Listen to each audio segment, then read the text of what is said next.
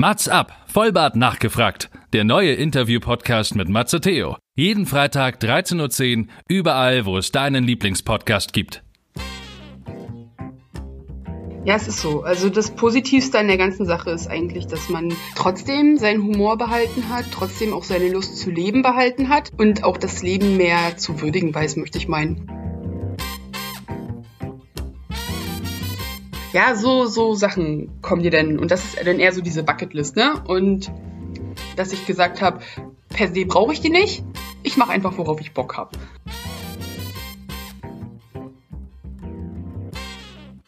Liebe Matzis, bevor wir mit dem heutigen Interview loslegen, möchte ich euch den Sponsor der heutigen Sendung vorstellen. Und das ist Bosk. Der Founder von Bosk, der liebe Alex, war auch schon bei mir im Matz Up Interview. Und Bosk liefert bereits eingetopfte Pflanzen CO2-neutral und nachhaltig zu euch nach Hause und das auch noch in stylischen Holzboxen. Also mit dem Codewort MATS wie MATS ab könnt ihr nach wie vor 20% sparen. Also einfach auf boskplants.com gehen und im Checkout das Codewort MATS M-A-Z-Z eingeben und grandiose 20% sparen. Also macht eure Wohnung hübsch, macht eure Wohnung grün, Macht eure Ohren auf, denn es geht los. In diesem Sinne, Mats ab.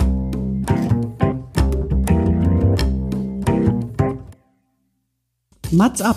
Vollbart nachgefragt ist noch ein neuer Interview-Podcast. Es kommen Leute zu Wort, die Matze Theo, das bin ich. interessant findet und die vorher noch nie die Gelegenheit hatten, ihre spannenden Geschichten zu erzählen. Zehn Fragen? Naja, also fünf. Noch fünf. Ja, also zehn in Summe. Oh, egal.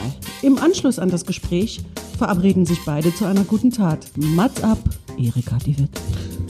Liebe Gästinnen und Gäste, herzlich willkommen zu einer neuen Folge Mats ab. Heute im Schneegestöber in Berlin schneit es sehr, sehr doll, was aber sehr gut ist. Also weil es sieht sehr schön aus. Passend zu einer ruhigen Stimmung widme ich mich heute mal einer nicht ruhigen Konversation, aber einem ernsten Thema. Das war auch das, was ich meinen Gästen im letzten Jahr in der Weihnachtssendung mit Toni East versprochen habe.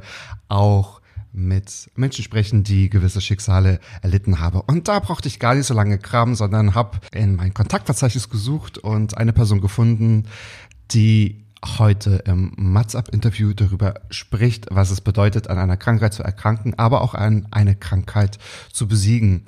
Um die Person zu ärgern, kann ich sagen, wir kennen uns seit über einem Vierteljahrhundert. Das hättest du jetzt nicht erwähnen müssen. Wir haben die eine, doch, wir haben die ein oder andere, ja, ganz normale oder auch nicht normale ganz tolle Geschichten auch zusammen erlebt, denn wir sind zusammen zur Schule gegangen, haben seither Kontakt gehalten, sind gut bis eng befreundet. Das variiert immer, wer schuld ist und dem anderen vergessen hat. und ich denke, es könnte ein sehr lustiges, vielleicht auch ein sehr makaberes, aber ein sehr emotionales, aber offenes Gespräch werden. Denn Anne hat früh ihren Vater an Krebs verloren und ist kurz danach selbst an Ovarialkarzinom erkrankt und hat diesen aber erfolgreich besiegt. Anne, einen verschneiten guten Morgen. Guten Morgen. Guten Morgen, guten Morgen. Schön, dass du da bist. Ich weiß, du bist jetzt nicht unbedingt eine Person, die unbedingt zu jeder Zeit das Rampenlicht sucht, aber doch. Dieses Thema. Innerlich Doch, und heimlich immer. so heimlich, dass es kaum okay. einer merkt. so heimlich, dass es kaum einer merkt. Genau. Wir kennen uns seit, ich habe gerade wirklich in der Küche noch überlegt, das müssen fast, weiß ich nicht, 24, 25 Jahre sein, die wir uns kennen. Ja, doch, das kommt, kommt, gut hin. Es ist erschreckend, aber es ist hin. tatsächlich so. Es ist erschreckend, genau. Wir haben zusammen die Schulbank gedrückt, nicht in einer Klasse. Nein. Aber da ich äh, wesentlich jünger bin. Genau, schön, dass du selbst gerade gelacht hast. Wesentlich. Das Wesentlich schneiden wir raus. Wir, wir haben trotzdem ganz, ganz viel Grund zu lachen und ich glaube, so wird sich auch das Gespräch weiter fortführen, weil davon bin ich fest überzeugt. So habe ich auch unsere Gespräche immer in Erinnerung. Dennoch ist das Thema ernst. Willst du noch irgendwas zu deiner Person sagen? Sonst würde ich sagen, dass wir in die Fragen, in die Fragerunde gehen. Ich wohne in deiner alten Heimat, da bist du ja jedes Mal neidisch drüber. Kommst mich ja auch gern äh, besuchen. Ja, aber ja, weil ich vor der Familie flüchte. Das ist eigentlich Wenn du vor der Familie flüchtest. dann darfst du bei mir Obdach suchen. Mhm. Ähm, mhm. Ja. Genau. Wie oft ich schon bei dir war, ohne dass meine Mutter das weiß oder meine Familie wusste, die dachten, ich bin schon wieder zurück in Berlin. Ja, genau. Das hatten wir, glaube ich, schon einige Male durch, aber du brauchst ja keine Angst haben, ich erkenne sowieso keinen. Auch deine Familie nicht. Ich gucke ja niemand ins Gesicht. du bist mir sehr sympathisch, weil du bist genauso äh, soziophob wie ich. Definitiv. mein Beruf hat das, ähm, mit, bringt das mit sich. Mhm. Äh, alles, was über 1,20 Meter ist, wird ignoriert. Sehr gut. Wir haben uns darauf geeinigt, dass wir unseren Gästen gar nicht so viel Details über deine Person nennen, weil das soll einfach ein Gespräch zwischen zwei Freunden sein, ohne jetzt. Also ich glaube, du hast auch keinen Social Media Auftritt. Du bist jetzt nicht so, sonderlich gut vernetzt, hast keinen eigenen YouTube-Kanal, hast keinen Beauty-Channel. Das heißt. Ähm, Von dem du weißt. ah, okay, alles klar. Nein. Vielleicht lerne ich dich ja heute nochmal ganz neu kennen. Aber vielen, vielen Dank, dass du das mit uns teilst mit diesem sehr ernsten Thema. Na klar. Aber ich denke, sehr informativ, denn natürlich, ihr könnt alle nachlesen und in den Fachbüchern euch über ja, äh, Ovarien, also Eierstöcke und Eierstockkrebs informieren. Aber die Inhalte, die eine einzelne Biografie mitbringt, glaube ich, das bekommt ihr nur hier. Ich habe dich gebeten, fünf Fragen vorzubereiten. Die habe ich gerade mal aufgeschlagen und ich habe auch fünf bis sechs vorbereitet. Ich habe so eine eine, eine, eine Pufferfrage mitgebracht. Vielleicht brauchen wir sie ja noch. Ja. Und wenn du bereit bist, dann lass uns loslegen. Ich bin bereit. Du bist bereit. Und die erste Frage finde ich schon mal sehr gut. Ich habe ein bisschen Angst, was jetzt kommt. Du stellst dir die erste Frage. Was ist die lustigste Erinnerung mit mir, liebe Anne? Und wehe. wehe. Auch meine Cutter-Kompetenzen ähm, haben ihre Grenzen. Bitte. Verschone mich. Nein ich verschone dich nicht. Strafe muss immer sein. Ah. Und ja, es gibt da, oh ne, es gibt da schon viele lustige Geschichten. Mhm. Aber eigentlich gibt es zwei Geschichten tatsächlich, die mich immer wieder zum Brüllen bringen, wenn ich daran denke. Du, wir haben aber nicht allzu viel Zeit. Lass uns zur zweiten Frage gehen. Ja, dann beantworte ich die jetzt mal ganz schnell. Du kannst ja währenddessen Kaffee holen. Gerne. Also die erste Geschichte ist tatsächlich deine damalige Hundephobie. Nein, ich war sehr besonnen und vorsichtig ja, und ja. hatte Angst um mein Leben. Definitiv zu Recht. Ja, wir beide kommen ja vom Dorf und ich weiß, wir sind ja. spazieren gegangen über Wald und Wiesen. Wie, wir sind Fahrrad gefahren, oder? Nein, nein, nein, wir sind zu Fuß gegangen. Okay, dann ah, möchte klar, ich meinen. Verstehe. Also an ja, Fahrräder kann, kann, ich mich jetzt nicht erinnern. Und ich glaube, es war auch kein Fahrrad dabei, was du noch mit retten musstest. wir liefen also über Wald und Wiesen und obwohl wir in diesem Dorf groß geworden sind, wussten wir nicht so richtig, dass das jetzt ein abgegrenztes Grundstück ist auf dem Weg nach Hause und liefen dann über ein Grundstück, was jetzt per se nicht so schlimm war, denn niemand hätte uns mit der Flinte bedroht. Aber die Menschen, die dort wohnten, hatten Hunde.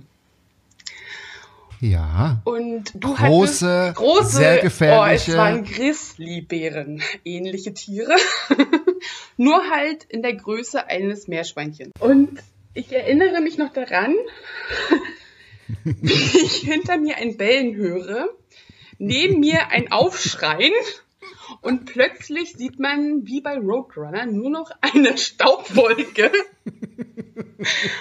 Und du bist weggerannt wie vom Teufel verfolgt. Diese Meerschweinchen großen Hunde, es waren zwei, liefen hinter dir her. Ich stand dort nur sprachlos auf diesem Hof und sah dir nach, wie du über einen Zaun gesprungen bist. Nun muss man ja ehrlich sagen, du warst damals noch nicht so sehr sportlich, hast diesen Hechtsprung aber gemeistert. Ich war damals nicht sportlich, excuse me. Naja, nicht so sportlich wie heute, aber natürlich schon sehr sportlich. Ja, vielen Dank, dass du das noch mit einbaust. Und als ähm, Mann in unserer Beziehung hast du mich tatsächlich mit diesen blutrünstigen Viechern zurückgelassen. bist weggerannt, um dein eigenes Leben zu retten und hast dich geopfert einen Meerschweinchenkult. Und ich wusste gar nicht, wie ich, also wie ich gucken sollte. Das werde ich nie vergessen, wie du weggerannt bist und mich da zurückgelassen hast mit diesen Hunden. Niedlich war aber, dass sie dich verfolgt haben und mich total ignoriert haben, während ich dann ganz gesittet weitergegangen bin, das Tor geöffnet habe, rausgegangen bin und dann wieder auf der normalen Straße war,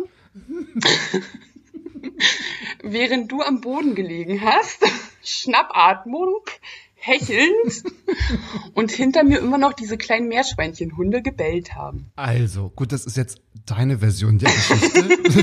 In Wirklichkeit waren sie viel größer. Aber dir ist ja nichts passiert, aus dir ist eine junge, danke, attraktive danke, Frau ja. geworden. Mir ist nichts Genau, und du hast es ja passiert. auch überlebt. Ja, du, aber ich glaube, wir waren sehr klein, oder? Wir waren schon sehr klein. Ja, wir waren winzig. Ich meine, wir waren vielleicht 15, 16. Wir waren noch voll im Wachstum. Na gut, okay. Jetzt versuchen wir mal, ach, lass uns doch einfach das Lustige beibehalten und trotzdem über das andere Thema sprechen, denn wie schon mal erwähnt, hast du schon das eine oder andere nicht so Schönes tatsächlich erlebt und ähm, wann war das nochmal genau? Ich glaube 2000, Ende 2018, oder? Nein, tatsächlich war es Anfang 2018. Oh, Es, Anfang 2018. es war der 5. okay. März. Ah, okay, alles klar. Da ist was passiert, da hast du erfahren, dass du, Genau, da habe ich erfahren, dass ich Krebs habe, als ich zum Arzt gegangen bin und eigentlich gedacht habe, ich habe eine Blasenentzündung. Ich hatte mich am Vortag noch von meiner Chefin verabschiedet und meinte, ich komme morgen ein bisschen später, mache dann freiwillig den Spätdienst. Wir sehen uns dann. Und dann, weiß ich nicht warum, war es wohl göttliche Fügung, dass ich tatsächlich zu meiner Gynäkologin den Tag gegangen bin, anstatt zu meiner Hausärztin. okay, und sie dann einen Ultraschall gemacht hat mit der Warnung, ja, sie sind aber noch nicht, ich weiß nicht, du bekommst Ultraschall von der Krankenkasse erst ab einem bestimmten Alter bezahlt. okay. Äh, wenn So als der, Vorsorgetermin wahrscheinlich, oder? ähm, Oder als Vorsorgeuntersuchung bekommst du Ultraschall erst, ich glaube, ab 40. Ich möchte aber auch nicht lügen. Also auf jeden Fall noch nicht in meinem Alter. So bekommst du halt nur die normale Untersuchung. Aber Ultraschall kostet, wenn dann extra, wenn ich das jetzt in meinem Alter hätte haben wollen. Okay, okay, verstehe. Mhm. So, und sie meinte dann, naja, wir können ja gucken mit Ultraschall und äh, wenn dann aber nichts ist, dann müssen sie das bezahlen. Und dann sagte sie tatsächlich, oh, sie müssen es doch nicht bezahlen. äh, da ist was, sie haben einen großen Tumor am Eierstock. Ja, so. War es also doch keine Blasenentzündung? Nein, ich hatte dann Krebs. Und da ist dann natürlich, naja, da bricht wohl für jeden die Welt zusammen. Ne? Also da wusste ich dann auch nicht mehr, wo oben und unten ist. Ich war total überfordert mit der Situation. Ja, klar. Und ja, das war dann der Tag der Diagnose. Und dann musste ich auch direkt am nächsten Tag ins Krankenhaus ähm, zu einem von mit ihr befreundeten Chefarzt, der sich das dann nochmal angucken sollte genau und dann mit mir besprechen sollte, wie es halt weitergeht. Also es war wirklich von heute auf morgen war ich aus meinem Job raus. Ich bin dann bloß noch nach der Diagnose von meiner Ärztin zur Chefin mit der Krankschreibung. Sie war quasi die erste, die es erfahren hat.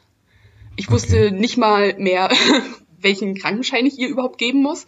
Ich weiß noch, dass sie mich die ganze Zeit umarmt hat, weil sie auch total mitgelitten hat. Ihre Mutter ist selber tatsächlich auch daran gestorben, ein Jahr vorher. Ah, okay. Ähm, ja, und dann ging das, ging es quasi los. Also von heute auf morgen war man dann plötzlich Krebspatient und ab dann muss man nur noch funktionieren. Vollzeitpatient Genau. wahrscheinlich, oder? So fühlt man sich ja dann auch. Genau. Und es ist ja, ich habe es eingangs schon erwähnt, gar nicht so lange her gewesen, dass du auch deinen Vater verloren hast. Ja, genau. Also mein Vater, der ist damals quasi ein halbes Jahr, nachdem ich mit der Schule fertig war, hat er seine Krebsdiagnose damals bekommen und ist dann jedes Jahr quasi neu diagnostiziert worden. Es hatte halt gestreut und dann haben wir in den letzten acht Jahren, bevor ich selber dann erkrankt bin, jedes Jahr mit einer neuen Krebsdiagnose quasi verbracht, die mein Vater dann immer mit nach Hause gebracht hat. Ich weiß, es war immer im September. Jedes Jahr im September hatte er seine Untersuchung und da wurde immer wieder was Neues gefunden. Also es mhm. war erst der Darm, dann war es die Leber, dann war es ähm, nachher auch schon die Knochen und die Lunge und das Gehirn. Und 2017 ist er dann selber gestorben. Mhm. Und 2019, siehst du, 2019 war das Jahr. Da habe ich dann meine Diagnose bekommen. Ja. Ach so, 2019. Okay, mhm. stimmt. Ich komme okay, mit den Jahren schon gar nicht mehr klar.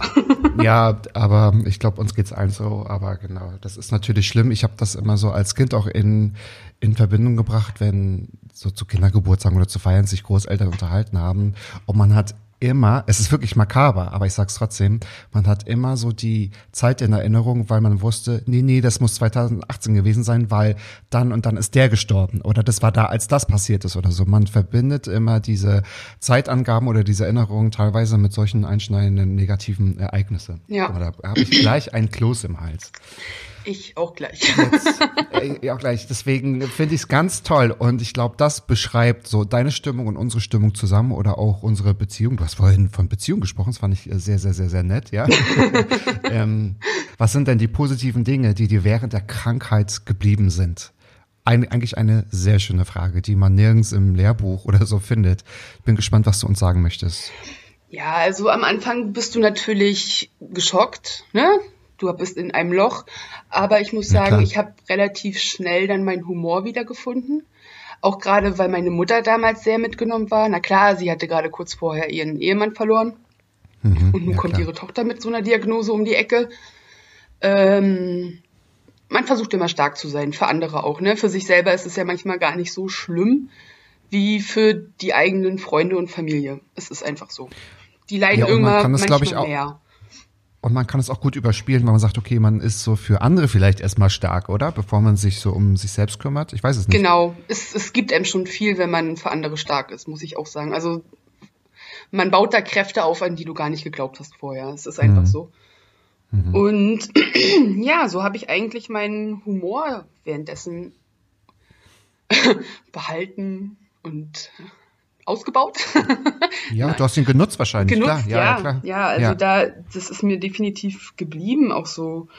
Die Freude am Leben ist mir eigentlich auch geblieben. Also nachdem der erste Schock dann überwunden war und man wusste, wie es weitergeht. Nun hatte ich ja im März die Diagnose, im März auch noch diese große Operation. Ähm, mhm. Ja, und dann ging es ja auch schon im Mai mit der Chemo los. Und die erste Chemo war ja bei mir gleich ich weiß nicht, ob ich jetzt zu sehr abschweife, aber die erste Chemo war ja bei mir gleich ein Griff ins Klo. Also ich habe auf die Chemo allergisch reagiert. Ähm, Krass, ja. Hatte das erste Medikament bekommen. Das zweite Medikament wurde dann angeschlossen und dann äh, habe ich keine Luft mehr bekommen.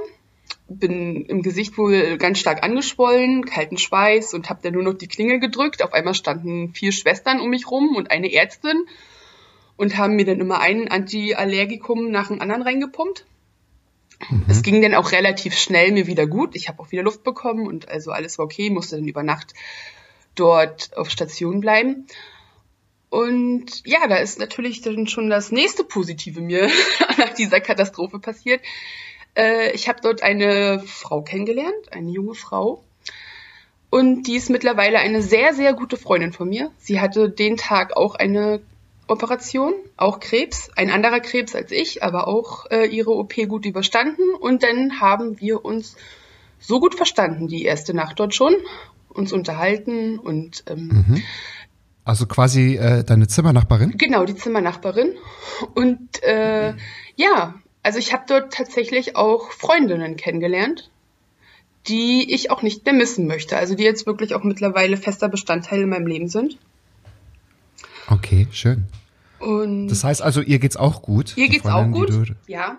Wir waren ja. wirklich der ähm, Gacker- und Lachclub dort auf der Chemostation. Okay. Wir waren immer zu dritt ja. im Zimmer, waren immer, also es hat sich dann noch ergeben, dass noch eine dritte dazu kam während mhm. der Chemo, die auch super zu uns beiden dann schon gepasst hatte. Und ja, also währenddessen war es eigentlich immer eine ganz lustige Zeit, muss ich sagen. Also wir hatten zwar eine Chemotherapie, Aber wir haben uns tatsächlich manchmal schon drauf gefreut, weil wir uns dann wiedersehen konnten. Und die Schwestern hatten auch immer gute Laune, wenn wir da waren, weil wir immer ja. äh, Stimmung gemacht haben dort auf Station tatsächlich. Also so makaber, wie es auch klingt, aber ich kann mir das tatsächlich sehr gut vorstellen, weil man ist ja so viel mehr als nur diese Diagnose oder die äh, Patientin äh, mit dieser Erkrankung in dem jeweiligen Zimmer, ja, sondern ihr seid ja, ihr habt ja trotzdem andere Themen. Von daher kann ich das super verstehen, dass man sich natürlich auch damit ablenkt und wahrscheinlich habt ihr ja nicht nur weiß nicht, 24 Stunden über die Erkrankung gesprochen, sondern Überhaupt euch über eigentlich. Gott und die Welt lustig gemacht Ja. und, glaube ich, das genutzt und das umgewandelt, um vielleicht jetzt nicht ständig damit konfrontiert zu werden, dass man ja diese Diagnose bei den Ärztenakten äh, ja ähm, da drauf zu stehen hat oder so. Ja. Ja, es ist so. Okay. Also das Positivste an der ganzen Sache ist eigentlich, dass man trotzdem seinen Humor behalten hat, trotzdem auch seine Lust zu leben behalten hat und auch das Leben mehr zu würdigen weiß, möchte ich meinen. Also es ist tatsächlich so. Ich war vorher jetzt nicht so, ähm, naja, lebensbejahend möchte ich jetzt, also das klingt zu extrem, meine ich. Aber Naja, so die glühende Optimistin, so habe ich dich nicht in Erinnerung, Ja. sag ich mal. ich war schon immer eher so ein Mufflon. Aber nein, es ist, also es ist schon was Positives daraus entstanden und auch geblieben, muss ich sagen. Also tolle durch- Kontakte, ja. tolle Freundschaften. Genau, also das Ja. ist eine Frage. Würdest du sagen, ihr seid Freunde geworden? Ja, definitiv. Wow, definitiv. Und Toll. andere Bekanntschaften im Vorfeld, die sind dadurch auch zu Freundschaften aufgeblüht. Von Leuten, von denen ich gar nicht gedacht hätte, dass es Freunde mal werden können, aber da gibt's definitiv den ein oder anderen, wo ich dann gedacht habe, oha, guck dir die Person an und das hätte ich gar nicht gedacht und ich bin sehr dankbar dafür, dass du an meiner Seite bist während der ganzen Zeit. Oh, das ist ja ganz spannend. Glaubst du, das war jetzt aufgrund der Krankheit, also dass jetzt Leute äh, da einfach enger den Kontakt gesucht haben oder warst du einfach offener und konntest es anders aufnehmen oder was glaubst du, wie ist das entstanden? Na, ich gehe eher davon aus, es liegt am Charakter aller- der anderen Person. Ähm, die hätten sie ja nicht machen müssen. Die mir auf einmal zur Seite standen. Ne? Ich meine, so gut kannten wir uns nicht. Äh, war auch gerade so im Kollegenkreis, muss ich sagen. Da war, ich war noch nicht lange ähm, Stimmt, ja. angestellt Ja, ja. an dieser Stelle. Ich hatte das Jahr davor zweimal gekündigt. Und war quasi gerade erst mal so ein knappes Dreivierteljahr hier angestellt. Und die eine Kollegin, mit der ich vorher immer gut konnte, aber ne, wir waren halt quasi Raumnachbarn, äh, die hat sich plötzlich so sehr um mich gekümmert, also auch so oft gemeldet und stand mir bei und hat mich aufgemuntert, ne, wenn es mir auch schlecht ging. Ich möchte meinen, jeden Tag hat sie sich gemeldet, wo ich dann gedacht habe, warum gerade du, ne? Also ich bin da sehr dankbar für und ich fand, fand das so toll, ja, dass sich daraus einfach auch, also zumindest für mich, eine wirkliche Freundschaft entwickelt hat und ich auch total dankbar bin, dass ich diese Frau vorher kennengelernt habe, um sie dann an meiner Seite zu haben währenddessen. Toll. Ja. Mega gut. Also das ist ja auch inspirierend, was man ja tatsächlich mitnimmt. Wenn man das wertschätzen kann, deswegen meine ich auch, wie ist es dir ergangen? Hast du irgendetwas verändert? Dann ist es ja eine totale Bereicherung. Jetzt passt es wirklich total gut, dass wir zu deiner dritten Frage kommen, weil jetzt wechseln wir, also jetzt drehen wir mal die Münze um. Es gibt ja mal zwei Seiten der Medaille. In welcher Form ist so eine Krebsdiagnose auch ein Aussieben von persönlichen Kontakten? Also es geht, geht auch den anderen Weg, nehme ich an. Ja, definitiv. Wobei ich sagen muss, dass es im Freundeskreis eigentlich gar kein Aussieben per se gab. Also Okay. meine Freunde waren eigentlich so ziemlich alle für mich da. Ähm, aber im Familienkreis tatsächlich, da gab es so ein, zwei Personen, wo ich erschreckend feststellen musste, dass sie mit sowas überhaupt nichts zu tun haben wollen. Auch nahe Verwandte, also jetzt, ähm, naja, sagen wir mal, es war eine Tante, ähm, die plötzlich den Kontakt zu mir abgebrochen hat, weil sie quasi gesagt hat, mit sowas will ich mich nicht belasten. Da ist man, Abgebrochen. ja, Krass. ja, ja. Also sie hat sich von heute auf morgen eigentlich dann nicht mehr gemeldet. Ich hatte meine OP damals, da hat sie sich noch gemeldet, aber dann nachher war sie mit dem Thema durch und hat auch nie wieder gefragt, wie es mir geht. Weil sie sich einfach nicht damit belasten wollte. Das war dann so ein Moment, wo ich gedacht habe, ja, Wow. fremde Leute, ne, also in dem Moment ja noch relativ fremde Leute, die fragen mich jeden Tag, wie es mir geht und meine eigene Verwandtschaft interessiert sich einen Scheiß dafür. Das war schon eine harte Erkenntnis, aber auch eine befreiende Erkenntnis. Ne? Ich meine, ich musste mit dieser Person ja nichts zu tun haben, wenn sie mit mir nichts zu tun haben möchte. Ähm, ja, aber wie geht man in dem Moment damit um? Hat sie es gleich begründet oder hast du dir nein, gedacht, nein, nein, das, das hat man ja quasi so mitbekommen, dass sie dann über Dritte dann hat ausrichten lassen. Ja, schöne Grüße, aber sie kann sich nicht melden, weil sie hat gerade gar keine Zeit. Und die Zeit zog sich dann so auf ein halbes Jahr, ein Dreivierteljahr, ne? Wow, Ja. da hat man keine Zeit. Hat man um keine Zeit, sich die mal. Familie zu unterstützen. ja, die in Zeiten von Zeit. WhatsApp ist das sowieso total kompliziert, sich mal zu melden. Ja, absolut. Also da habe ich tatsächlich ausgesiebt in der Familie. Ich meine, jetzt sind wir nicht so eine große Familie, aber es hat gereicht, um doch noch ein schwarzes Schaf zu finden.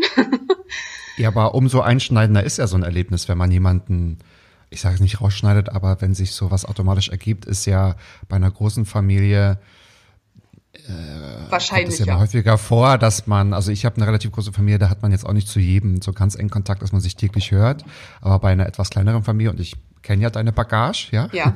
fast alle persönlich, da ist es ja natürlich einschneidender. Da, also da merkt man ja noch mehr, wenn jetzt einer fehlt Ja. im Kontakt, wenn es keinen Kontakt gibt. Ja, ja, also man merkt das schon tatsächlich. Also man hat es gemerkt, aber es ist, boah, es ist mir egal. Also mittlerweile ist es mir einfach scheißegal, denn es gab halt auf anderer Seite dann, ne, Zuwachs in der Familie und man sucht sich ja manchmal seine Familie auch selber aus.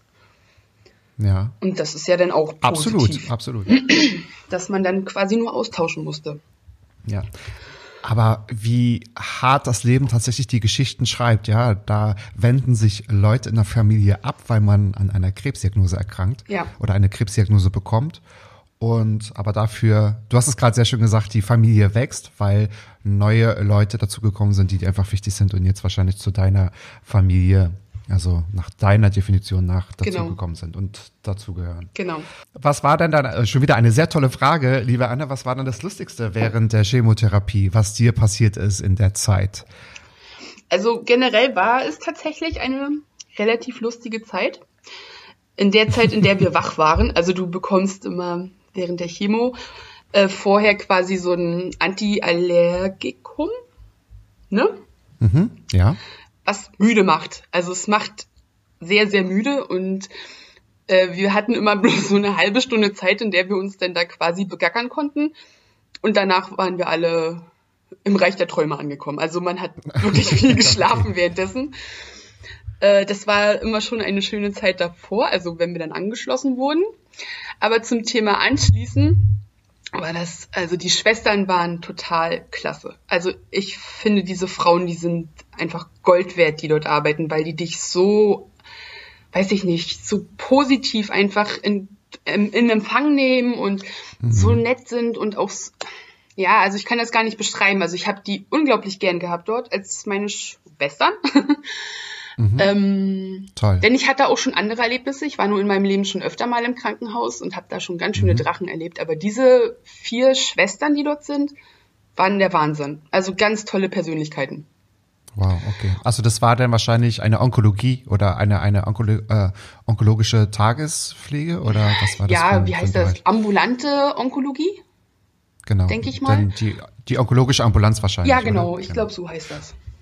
Und halt mit anschließend meinst du, man bekommt ja so einen dauerhaften, ich sag's mal, venösen Zugang, damit Ein man Port. die, Genau. genau, den Port, ja. Du bekommst einen Port in, ähm, also in, in deine Schulter so quasi eingepflanzt. Ein Port ist dann so ein Dauerzugang, wo du dann, naja, das ist so ein kleines Plastikding, wo du die Nadel reinstichst und dann leitet es direkt zum Herzen eigentlich quasi die Chemie und ab da wird verteilt. Also du bekommst Ja. das während einer ambulanten OP dann eingesetzt. Und Ich glaube, in die Vena subclavia. Ich glaube, das weiß ich noch. Ja, meinem Studium. bestimmt, bestimmt. genau, also fantastisch, was du alles weißt. ich weiß es nicht. Ähm, ja, also da bekommst du dann immer deine Medikamente durch, dass du nicht jedes Mal einen Einstich in der Armbeuge oder so hast, ne? Weil das ja auch sehr aggressives Zeug ist und dir dann auch die ähm, Venen, Arterien kaputt machen kann. Mhm, ja. So. Und ähm, da war dann immer die Ärztin, die kam dann immer, hat mit uns nochmal kurz gequatscht und äh, wie es uns geht. Und wir waren ja dann, wie gesagt, zu dritt im Raum und sie fing dann immer an bei einem und hat dann den Anstich gemacht. Das hast du bei ihr eigentlich quasi nie gemerkt. Sie war auch so eine total coole Socke, auch so unser Alter, ne? Hatte auch so ein richtiges Schlappmaul. Also das war schon, schon schön mit ihr, muss ich sagen. Also dass man auch gerade so eine Gleichaltrige hatte, die da auch so locker und flockig war, ne? Und nochmal lustige Das Geschichten. hilft einem doch wahrscheinlich enorm, oder? Wenn Ja. man so eine. Ja, also Ja. es war schon lustig, wenn sie dann Geschichten von ihrem Ehemann und ihren Katzen erzählt hat, obwohl sie eigentlich eine sehr coole Socke ist, aber das waren immer so ihre Hauptthemen. äh, dann, dann konnte man da auch schon immer echt drüber lachen und hatte dann noch gleich wieder noch bessere Laune. Aber es war tatsächlich immer so eine kleine Angst. Wer kommt heute und sticht uns an? Es gab nämlich dort im, oder gibt im Krankenhaus den Oberarzt, der von allen total gemocht wird, auch weil es ein total lieber Kerl ist äh, und auch sehr, sehr, sehr kompetent. Also der kann echt was, ne? Was hier in so einem kleinen Krankenhaus gar nicht unbedingt so die Norm ist, wie ich erfahren musste, aber der ist halt echt super. Nun konnte dieser Mann alles, aber er konnte keinen Port anstechen. und ich, Okay, bitte keine Namen nennen. nein, um ich nenne Willen. keine Namen, ich nenne keine Namen. Er kam und die Schwestern guckten uns schon an. Oh, es tut uns leid. ich sag Ihnen gar nicht, wer heute kommt. Naja, gut, dann kam dieses nette, aber schwitzende Wesen rein. Man hat ihm angesehen, oh Gott, er ist jetzt schon gequält.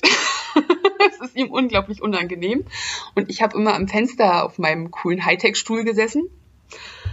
Äh, und bei mir fing er dann an, den Port anzustechen. Und er hat geschwitzt. Und er hat es versucht. Und er hat es nicht hingekriegt.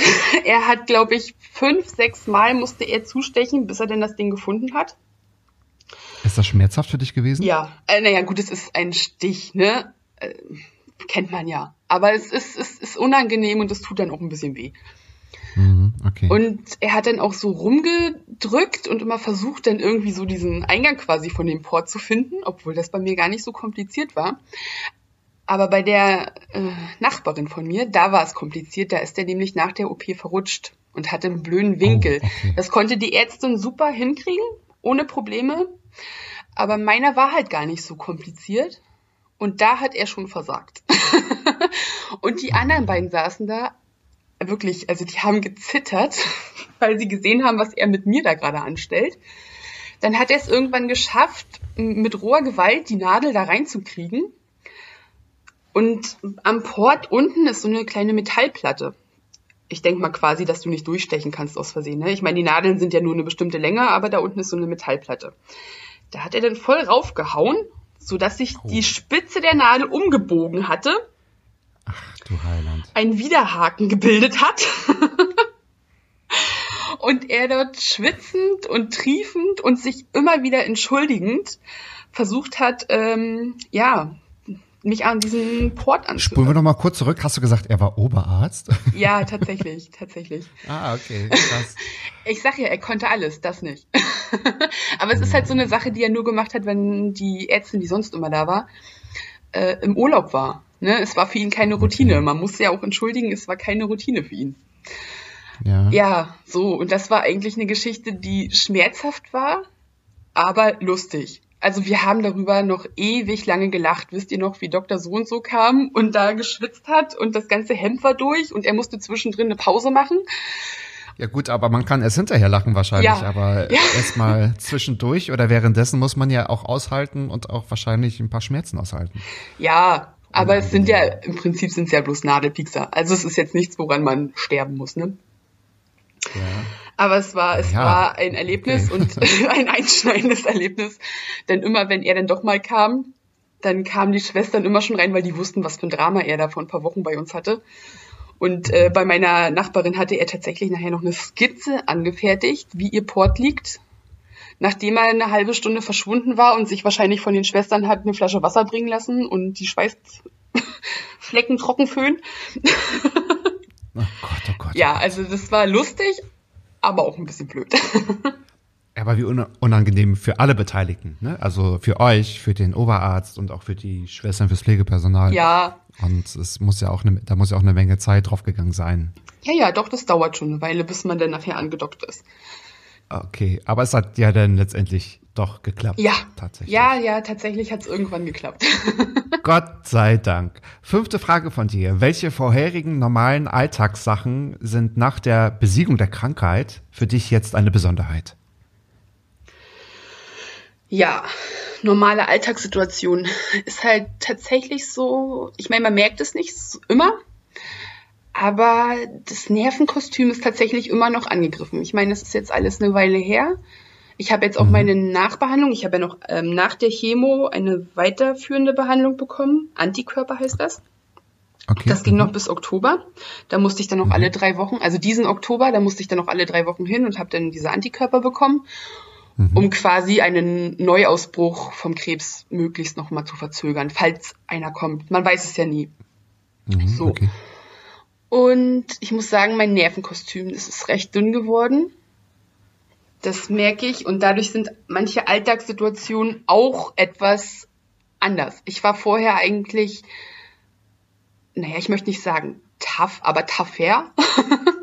mhm. Ja, kann ich bestätigen. Ja. Und das ist nicht mehr so. Also ich fange ganz schnell an zu heulen und das ist dann den Leuten, die sind dann damit überfordert, ich auch. Aber ich weiß auch nicht warum. Also ich bin manchmal sehr, sehr dünnhäutig und auch ohne, dass es jetzt gerade eine schlimme Situation ist, ne? Aber wenn man mich blöd anredet, ich heule immer zu. Also manchmal fühle ich mich damals wie, wie ein Kindergartenkind, wenn die Erzieherin mit dir schimpft. Das habe ich ganz oft, was mir auch sehr unangenehm ist. Und ich weiß auch nicht, wie ich das ändern soll. Es ist aber so. Ich weiß gar nicht, ob du das ändern kannst oder ändern, ändern sollst, aber ich sage jetzt mal, das, was du in diesen zwei Jahren was du da erlebt hast, ist ja nicht normal. Das muss man ja irgendwo auch erstmal verkraften und wegstecken. Und wahrscheinlich hat man vieles ja auch nicht so richtig verarbeitet, oder? Man hat ja auch viel weggesteckt, viel in Schubladen gepackt Sicherlich. und erstmal so überstanden, so stark für andere sein, mal nicht jammern. Und das ist ja, ja also wahrscheinlich ist, nicht so zu unterschätzen. Nee, es greift tatsächlich das Nervenkostüm auch an. Ähm, ich bin auch recht vergesslich geworden muss ich auch sagen. Also wenn ich nicht meinen Terminplaner habe, wo ich mir jeden Kram eintrage, wird es manchmal schwierig. Also ich habe mir jedes Jahr einen Kalender gekauft, also diese Planer, ne? Mhm. Und habe die tatsächlich immer unbeschrieben wieder weggeschmissen Ende des Jahres. Das kann ich nicht mehr. also ich muss mir mittlerweile wirklich jeden Furz da reinschreiben und immer wieder nachgucken, was hattest du die Woche noch vor, wo musst du noch hin und also ich habe jetzt auch mehr Termine als vorher, ne? Gerade so, dass ich halt noch zur Physio oft muss und äh, Nachsorgetermine. Also es ist schon mehr geworden, aber ich vergesse einfach fast alles. Also es ist der Wahnsinn, wie löchrig mein, mein Kopf mittlerweile ist. Die Schwestern sagen immer, das geht irgendwann wieder weg. Eine Freundin von mir, okay. die das zweite Mal jetzt damals schon an Krebs erkrankt war, sagt, die lügen. Es geht nicht wieder weg. Kauf dir einfach einen hübschen Planer, dann freust du dich, wenn du ihn siehst. Oh nein, oh nein, oh nein, oh nein, genau. Sehr, sehr spannend, liebe Anne. Jetzt hast du deine fünf Fragen quasi überstanden. Jetzt ja. Äh, würde ich dich aber, ich weiß, du bist jetzt nicht so ganz so ein Fan von spontanen Sachen, aber dennoch würde ich dich mit meinen Fragen auch nochmal überraschen. Ich habe auch fünf vorbereitet. Ja. Und ähm, ich weiß auch, dass du meinen Podcast hörst, deswegen weißt du ja, dass es eigentlich nur vier sind, weil die fünfte Frage ist, ja. oder die zehnte Frage, ist immer die gleiche. Ich habe, genau, auch welche vorbereitet. Bitte fühl dich einfach frei, ganz offen drauf zu antworten. Und mhm. äh, ich bin sehr, sehr gespannt. Mich würde noch interessieren, liebe Anne, und ich hoffe, dass dir die Frage noch nicht gestellt wurde bisher. Mhm. Mal gucken. Was steht denn jetzt nach dieser Krebserkrankung bei dir auf der Bucketlist, wenn es eine gibt? Weil ich glaube, darüber haben wir uns jetzt noch nicht unterhalten. Das mhm. würde mich mal interessieren. Hm. Okay, also Bucketlist. Per se ist das ähm, so eine Frage, die mir, naja, eigentlich doch schon gestellt wurde. Ah, und zwar okay. von, von den Ärzten, als es dann ah, nachher okay. dem ja, gut, Ende, dem Ende zuging wenn denn die Ärzte so fragen, ja, so, und was ist denn jetzt das Erste, was sie machen, wenn sie nur fertig sind, ne? Und mhm. ähm, das war dann zu der Zeit, wo meine beiden Freundinnen quasi schon durch waren mit ihrer Behandlung und ich schon wieder mit ein paar neuen Leuten da saß, denn ich hatte mhm. die längste Behandlung von uns dreien.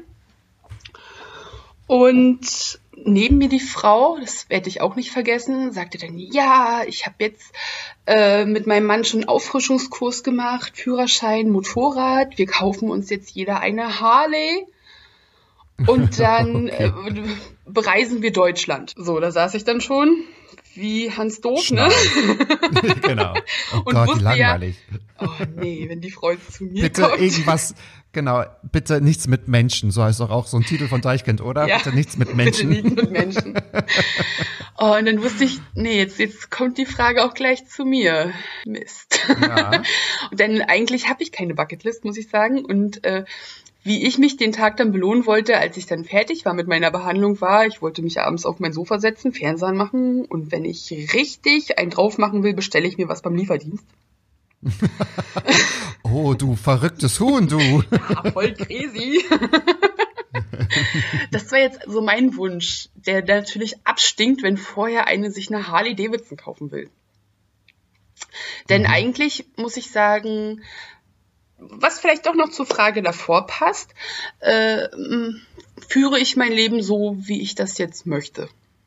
Also ich, ich Okay. wenn ich was machen will, dann mache ich es gleich. Wenn ich was haben will und ich kann es finanzieren, mache ich es gleich und warte nicht mehr auf nächste Woche, denn naja, man weiß ja jetzt, es kann ja auch mal zu Ende gehen. Ne? Also so Sachen wie, das war jetzt neulich zum Beispiel eine Idee, oh, ich, mein Auto nervt mich, jetzt ist wieder Winter und das ist immer zugefroren und dann stehe ich hier ewig und muss kratzen und es gibt ja schon so viel Hightech und so. Ne? Mein Auto ist jetzt auch schon ein paar Jährchen alt.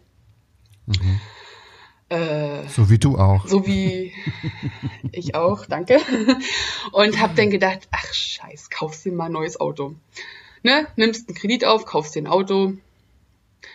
Hab's dann aber gelassen. Aber das sind dann so Gedanken, wo ich gedacht habe, mache ich halt jetzt. Warum soll ich das erst in vier Jahren machen, wenn ich habe damals mal einen Bausparvertrag aufgenommen, weil ich gedacht habe, naja, 2024 könnte es sein, dass das Auto nicht mehr funktioniert. dann, Stimmt, ja. dann brauchst du Geld und dann äh, läuft der Bausparvertrag aus und du kannst dir ein Auto kaufen. So, nur habe ich halt gedacht, ach scheiß, machst du das halt schon 2021. Ja, so, so Sachen kommen dir dann. Und das ist dann eher so diese Bucketlist, ne? Und dass ich gesagt habe, per se brauche ich die nicht. Ich mache einfach, worauf ich Bock habe. Das ist eigentlich total toll zu sagen. Eine Bucketlist heißt ja, ich plane etwas, was ich in der Zukunft irgendwie noch machen will. du genau. sagst irgendwie, ich brauche keine Liste, sondern weil du würdest, wenn etwas dir in den Kopf steigt, also als Idee in den Kopf steigt, Ja. das einfach umzusetzen, entweder heute oder morgen, am besten vorgestern noch. Genau, genau. Das also ich bin cool. dazu über, äh, das hat man ja früher auch oder macht eigentlich jeder, ne? Oh, wie gerne würde ich noch Gitarre lernen, Ja, aber ich habe gar keine Zeit Ja. dafür. Naja, Eigentlich ist das nur eine Lüge. Ich denke, Genau. man lügt sich so ein bisschen selbst in die eigene Hosentasche. genau. Ich finde es auch relativ schwierig, wenn so, also da fällt es mir zum Beispiel schwer, so einen Kontakt zu halten oder aufzubauen, wenn es gibt ja Leute, die nur im Konjunktiv leben. Ja, Ja, und das ist übrigens auch immer so, wenn man, ach, weiß ich nicht, sich so, so zu Silvester trifft und auch Ja, so, genau. so damals, wenn man halt so den Großeltern zugehört hat, man könnte, man sollte, man hätte und ich fand das immer sehr anstrengend, weil ich mir denke, hä, aber sollen das immer die Gesprächsinhalte sein, wenn man sich immer mal so trifft, man sollte, man könnte, man, Ja, man hätte genau. mal machen sollen, sondern dass man immer so ein Datum braucht, it. ne? Dieses Datum und Ja. ab dann ändere ich mein Leben. Das ist totaler Quatsch. Ja. Oder auch in der Vergangenheit. Ach, hätten wir mal oder Ja, sollten genau. wir mal. Und das wäre doch eigentlich viel besser, wenn. Ja, genau. Ja, denn mach es doch. Und dieses einfach. Hätten und Hätten, das, das, wenn du das irgendwann auf dem Sterbebett hast, immer dieses Hätte bloß in deinen letzten Worten. Das Ja. ist doch ja, Mist. das stimmt Ne? allerdings. Und da, ich meine, jetzt ist natürlich, wissen wir alle, dieses Corona-Jahr gewesen, das hat ein bisschen ausgebremst in vielen Vorhaben. Mhm. Aber auch das geht ja irgendwann mal zu Ende. Und dann, also definitiv werde ich dann wieder äh, das machen, worauf ich Bock habe. Also auch, weil ich es gerade kurz angeschnitten hatte, diesen Gitarrenkurs. Ich wollte mal Gitarre lernen. Hatte mich auch schon angemeldet, aber wirklich. Ach, das ist ja die, interessant. Ja, aber die Woche tatsächlich war das so, in der ich mit damals meine OP hatte, wäre der Ah, Kurs okay. gewesen. die Mhm. Gitarre steht hier immer noch. Nun konnte man letztes Jahr auch keinen Kurs machen, ne? Wegen Corona. Und ja, das Ding steht da und guckt mich jetzt immer an. Aber ich weiß, sobald es gibt es aber losgeht, bestimmt Online-Kurse, oder? Oder du möchtest wahrscheinlich in, in eine Klasse gehen? Du weißt, welche Online-Fähigkeiten ich habe, Computerfähigkeiten. Es war schon nicht leicht, dass wir beide jetzt miteinander sprechen können. Okay, ja, ich wollte gerade sagen, ich, wir, wir, müssen ja nicht unbedingt darauf eingehen, wie viele Manntage wir schon verbracht haben, um diese Verbindung hier heute aufzubauen. Wie viel Technik ich mir von fremden Menschen borgen musste, damit es heute zu diesem Treffen kommen konnte. Genau. Zwei Server in Frankfurt am Main mussten dafür richtig, richtig schuften und glühen, damit diese Verbindung steht, meine Damen und Herren. Ja, genau. Nee, also die guckt mich zum Beispiel an und ich weiß genau, wenn es nachher wieder losgeht, dann melde ich mich bei dem Dozenten und dann geht das auch wirklich Hall auf Das ist eine gute Idee. Ja, also. Anne spielt Gitarre, finde ich gut. Abwarten, ob wir das alle gut finden. Das wissen wir noch gar okay, nicht. Du lernst Gitarre. Spielen heißt ja nicht, genau, lernen heißt ja nicht gleich spielen. Okay, du lernst erstmal Gitarre. Genau. genau. Meine zweite Frage an dich ist, hast du denn neue Emotionen durch die Krankheit kennengelernt, die es vorher noch nicht gegeben hat? Ich glaube, das eine oder andere hast du vorhin schon so leicht angedeutet mit dem Nervenkostüm. Ja. Aber genau, vielleicht fällt dir ja noch was ein. Naja, diese Empfindlichkeit ist schon so. Aber auch, ähm, ich, ich, naja, das klingt immer so ein bisschen, ne? ich weiß nicht, so abgedroschen. Sagt man abgedroschen? Ja, ne? sagt man, aber ich. Äh, diese gucken, diese was, Stärke, was die man hat. Also im Nachhinein muss ich sagen, hätte ich damit gar nicht gerechnet, dass man damit so fertig wird. Also ich habe meinen Vater immer bewundert, wie er das so weggesteckt hat. Der hat ja auch, wie gesagt, acht Jahre mit, mit dem Krebs gerungen. Ja, und wow. er ist eigentlich immer total tapfer da durchgegangen. Das hat man bloß gar nicht so, naja, man hat es bewundert einerseits, aber auch deshalb gar nicht so wahrgenommen, dass er wirklich so schwer krank ist, ne? Mhm, okay. Aber dass man hat er darüber offen gesprochen? Wahrscheinlich nicht, oder? Nee, eigentlich nicht. Also er hat alle, er, wir wussten immer, was ist und wir wussten auch, welche Klar. Termine anstehen und welche Untersuchungen anstehen. Aber er war halt, mein Gott, er ist ein Mecklenburger, ne? Und die ja, reden nicht, die eben. grummeln nur. genau, genau. Und ähm, also er hat nicht über seine Emotionen geredet. Das eigentlich, nein, hat er nicht. Aber damals während seiner Erkrankung, das habe ich auch gemerkt, ist so diese Dankbarkeit für seine Familie doch sehr aufgeblüht. Also vorher hatten wir jetzt nicht so ein inniges Verhältnis. Also wir hatten kein schlechtes Verhältnis, aber auch kein sehr emotional inniges Verhältnis. Und als er dann krank war, da kamen dann plötzlich auch so Worte wie, oh, ich bin so stolz auf euch, ne, wo man immer schon gedacht hat, was ist denn mit ihm los? Das höre ich heute zum ersten Mal. Und ich bin schon 25. wow, okay. Und das kann ich mittlerweile verstehen. Also so diesen Stolz auf irgendwas. Auch, dass man sich mehr reinhängt tatsächlich. Emotional in einige Sachen. Und also emotionstechnisch ist da viel passiert. Sehr viel passiert da ist man dran gewachsen. Meine nächste Frage, weil es mich wirklich interessiert, gibt es denn Gedanken zur Krankheit, die du bisher noch nicht geteilt hast? Mit, mit anderen Leuten? Gut, es ist jetzt ein bisschen gemein, es in einem Podcast zu fragen, aber vielleicht gibt es da irgendwas, was du, was es da noch so gibt in deiner Gedankenwelt, in deiner misanthropischen Emo-Gedankenwelt. Ja, es traut sich so, also viele trauen es sich nicht zu fragen, ne, dieses, also bist du jetzt gesund? Ne? Wann weißt du, dass du gesund bist? Also das fragen sie nicht wirklich. Es trauen sich viele nicht zu fragen. Also es gibt zwar ab und zu schon, klar, der ein oder andere kommt so um die Ecke, ne? Wie geht's dir jetzt? Ne? Also, aber dieses richtige, bist du jetzt gesund? Kommt das jetzt wieder? Das fragt dich irgendwie keiner. Also mich zumindest bisher keiner. Weil sie alle okay. gesagt haben, ach, du hast es ja jetzt geschafft, naja, dann ist ja gut so, ne? Ah, Aber okay. so richtig aggressiv fragen, kannst du jetzt immer noch sterben? das hat halt noch keiner so richtig ähm, gemacht. Die Gedanken hast du natürlich selber, auch wenn du die nicht so an dich ranlassen willst, hast du die. Also diese Gedanken, äh, ich weiß noch, letztes Jahr hatte ich das so, also vorletztes Jahr, wir sind ja nun schon 2021, äh, da habe ich mir einen Laptop gekauft, in der Zeit, wo ich gerade recht frisch erkrankt noch war. Und gedacht habe, oh scheiße, lohnt sich das noch, den zu kaufen?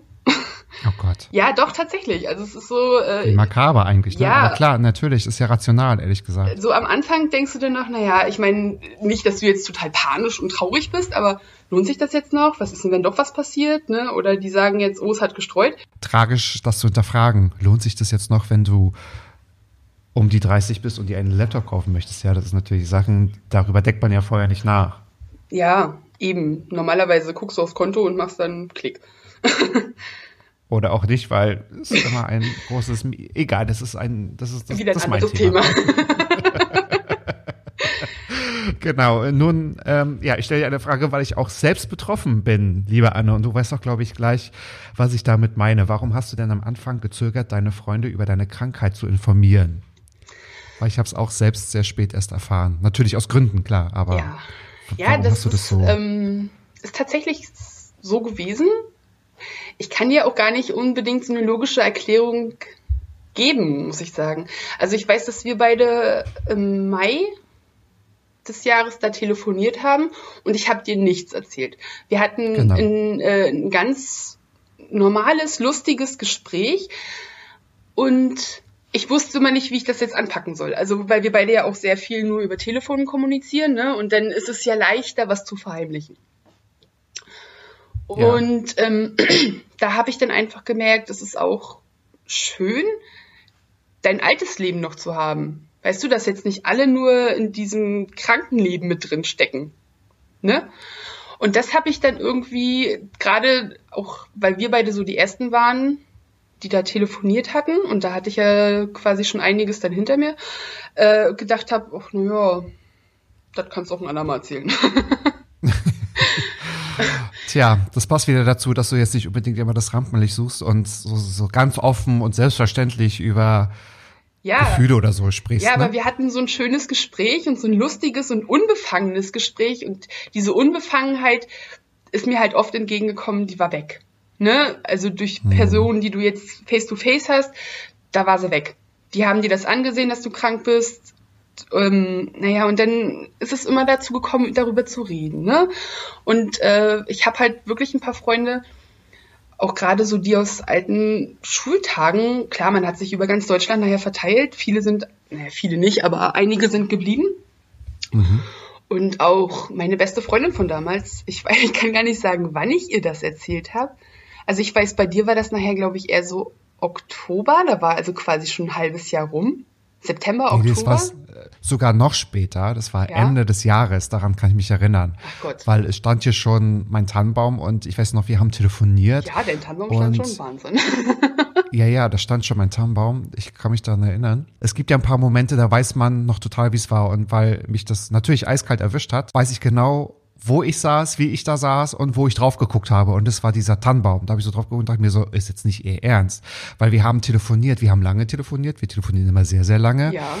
Und ich habe, ich hatte da selbst eine Story zu erzählen und da habe ich wahrscheinlich also dich 45 Minuten so da da da da da da da da da da so zugetextet, weil ich über eine Sache gesprochen habe.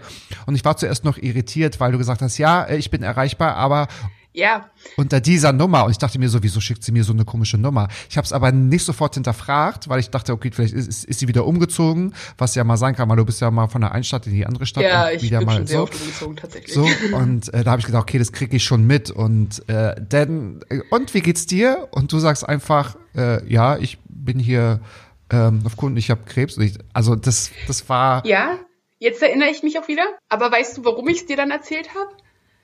Weil du deine Mutter besuchen durftest. und wir uns dann treffen wollten. Und man mir das angesehen hat. Also durch die Chemo sah ich ja nun äh, entsprechend auch anders aus. Und da habe ich dann Ja, gedacht, klar. ah, scheiße, jetzt musst du es ihm ja langsam erzählen. Wenn der dich sieht, der kriegt einen Schreck. Das heißt, du hättest es mir vielleicht auch wieder nicht erzählt. Weiß ich nicht. Kann ich jetzt Krass. nicht, nicht verneinen, Okay. aber ähm, da war ja dann nachher so, ja, jetzt musst du langsam, er kommt ja so. Mhm. Da war dann dieses letzte Stück Normalität, musste ich dann auch weggeben. also es ist komisch, aber es ist einfach so. Aber ich habe von dir jetzt auch kein Mitleid gebraucht, sonst hätte ich es dir erzählt. Also ich wollte lieber das Lustige noch am Leben erhalten, so, weißt du? Und nicht dieses Okay. Beklemmende. Aber es ist uns doch eigentlich gut gelungen, oder? Weil Jo. ich weiß nicht, ich weiß gar nicht, ob ich dir viel Mitleid gegeben habe. Ich glaube, ich habe viel, Nein, also nein. nach dem Telefonat wahrscheinlich so, so den großen Kloß im Hals gehabt. Aber ja, ich kann mich aber dran erinnern, das Einzige, was ich daran schön fand, weil es war ja kurz vor Weihnachten, wie eben schon gesagt, Talking About Weihnachtsbaum, dass wir uns wahrscheinlich ein, zwei Wochen danach gleich gesehen haben, Genau. weil dann war ich in der Heimat. Und ich weiß noch, dass wir beide stinkend faul, total müde, auf deiner Couch zu Prinzessin Fantagiron eingeschlafen sind. Oder so halb weggenickt, so von Ja, wegen, genau. oh, oh Gott, ich mag mich nicht bewegen. Ja, cool, krass, ja. Ähm, was verstehst du jetzt unter Freiheit oder Gesundheit?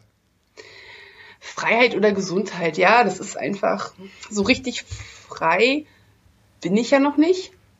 Also ich habe ich habe doch schon so ein paar Sachen leider behalten, um die ich mich noch weiter kümmern muss. Und so richtig gesund okay. bin ich auch nicht. Also es ist halt so ein paar Nebenwirkungen sind geblieben, ne, von der Chemo. Mhm. Zum Beispiel bin ich jetzt chronischer Schmerzpatient, weil ich Mhm. Polyneuropathie habe. Das sind so, da sind die Nervenenden durch die Chemo geschädigt worden und ich habe äh, chronische Schmerzen in den Füßen. Da muss ich mich halt noch drum kümmern. Ich nehme halt auch richtig starke Schmerztabletten, dass ich einigermaßen durch den Tag komme. Okay.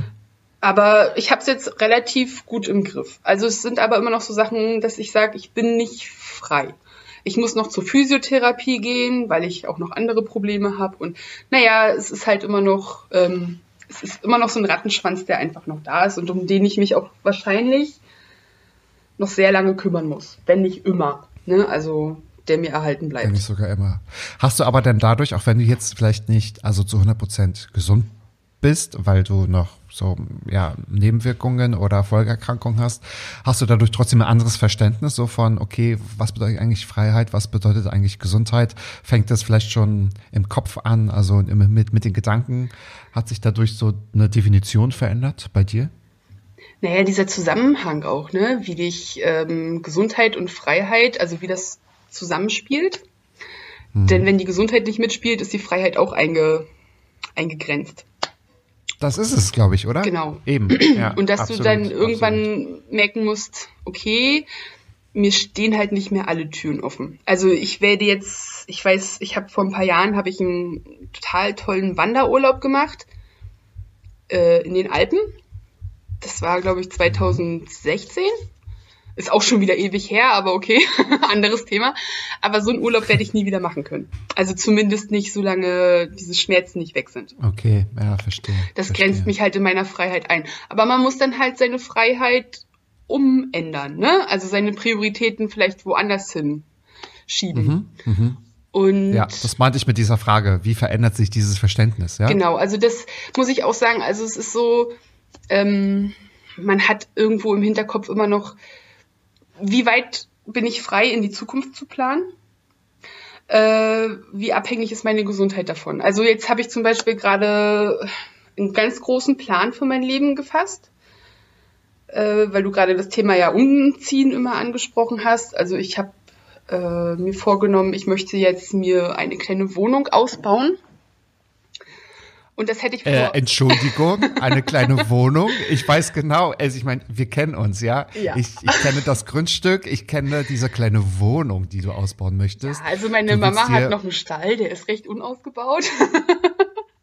da möchte und ich du möchtest einfach einen Palast draus machen. da möchte ich mir einen Ja, Palast ja, ja. draus machen.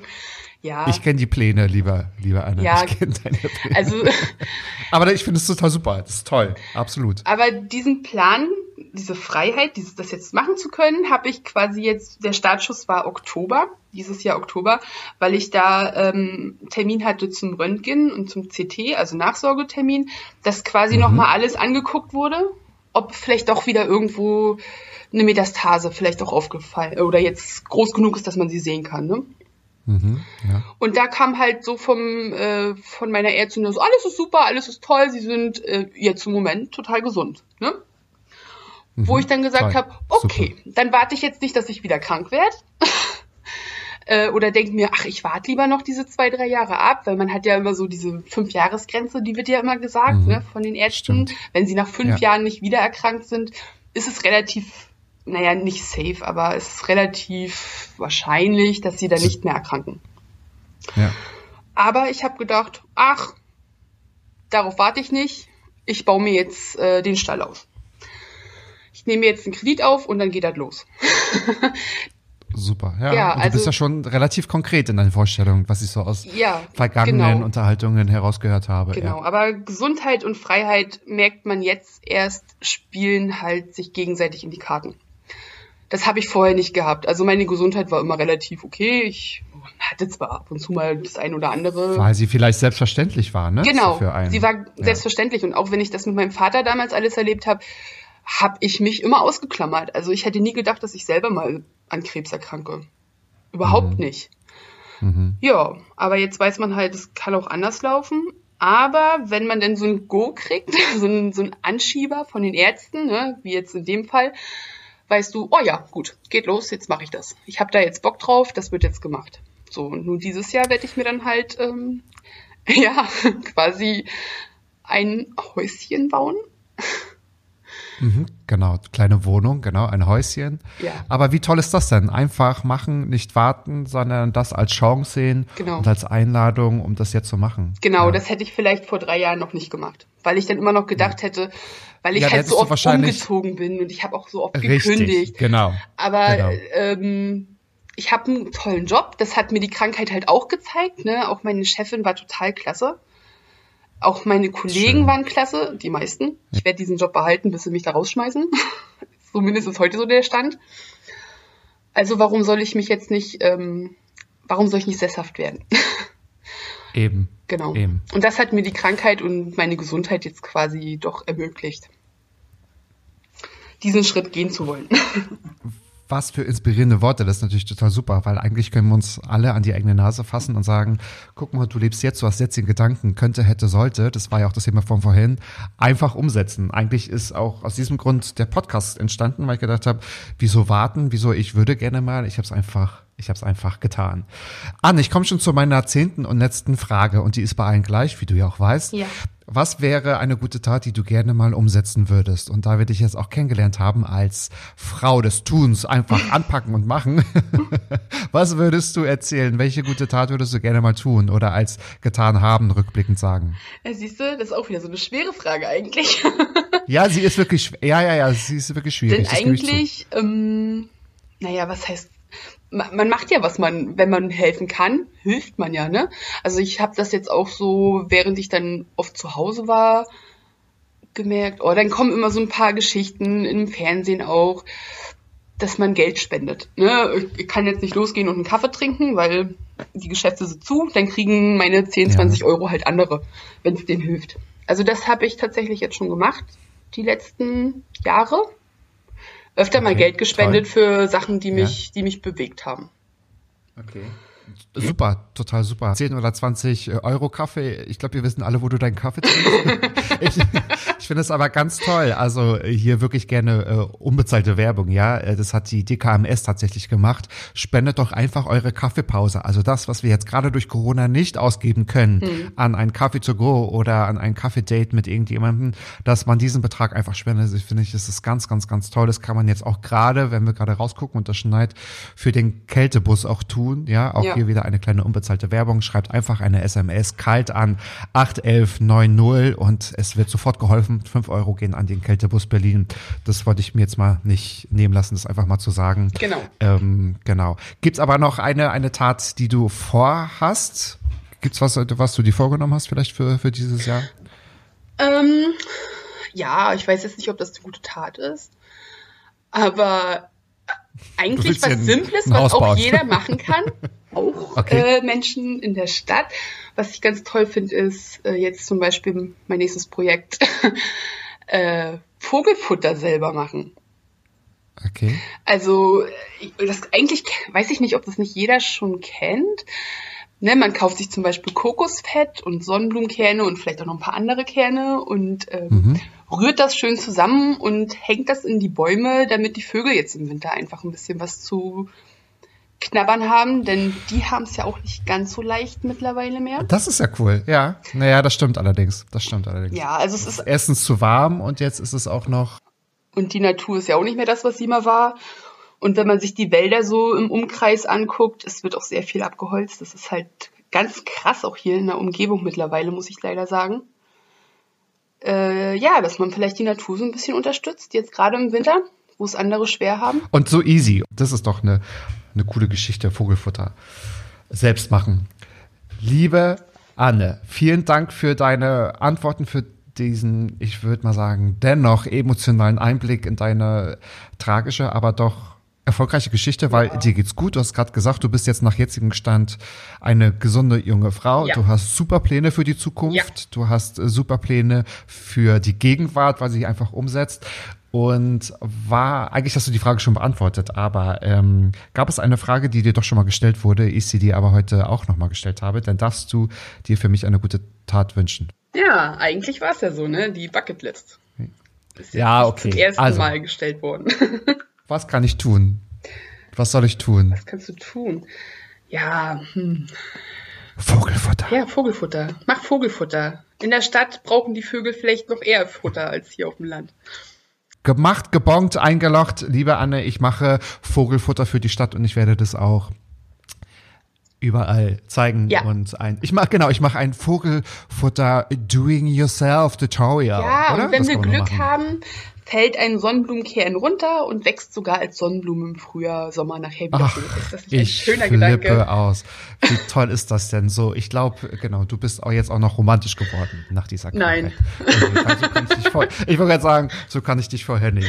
Anne, wie inspirierend deine Geschichte doch ist, liebe Leute, liebe Gäste, liebe ZuhörerInnen, ich hoffe, es hat euch gefallen. Schaltet auch nächste Woche wieder ein. Natürlich 13.10 Uhr, jeden Freitag Mats ab. Vollbart nachgefragt. Überall, wo es euren Lieblingspodcast gibt. Liebe Anne, ich sage vielen herzlichen Dank und liebe Grüße in meine Heimat. Danke, danke und liebe Grüße zurück in die große, weite Welt. In die große, weite Welt. Liebe in die große, weite Ja, Welt. Liebe. Adios. Tschüss. Tschüss. Mats ab. Klappe, Ecke, die erste. Palim, palim. So, Mann, du bist gefeuert.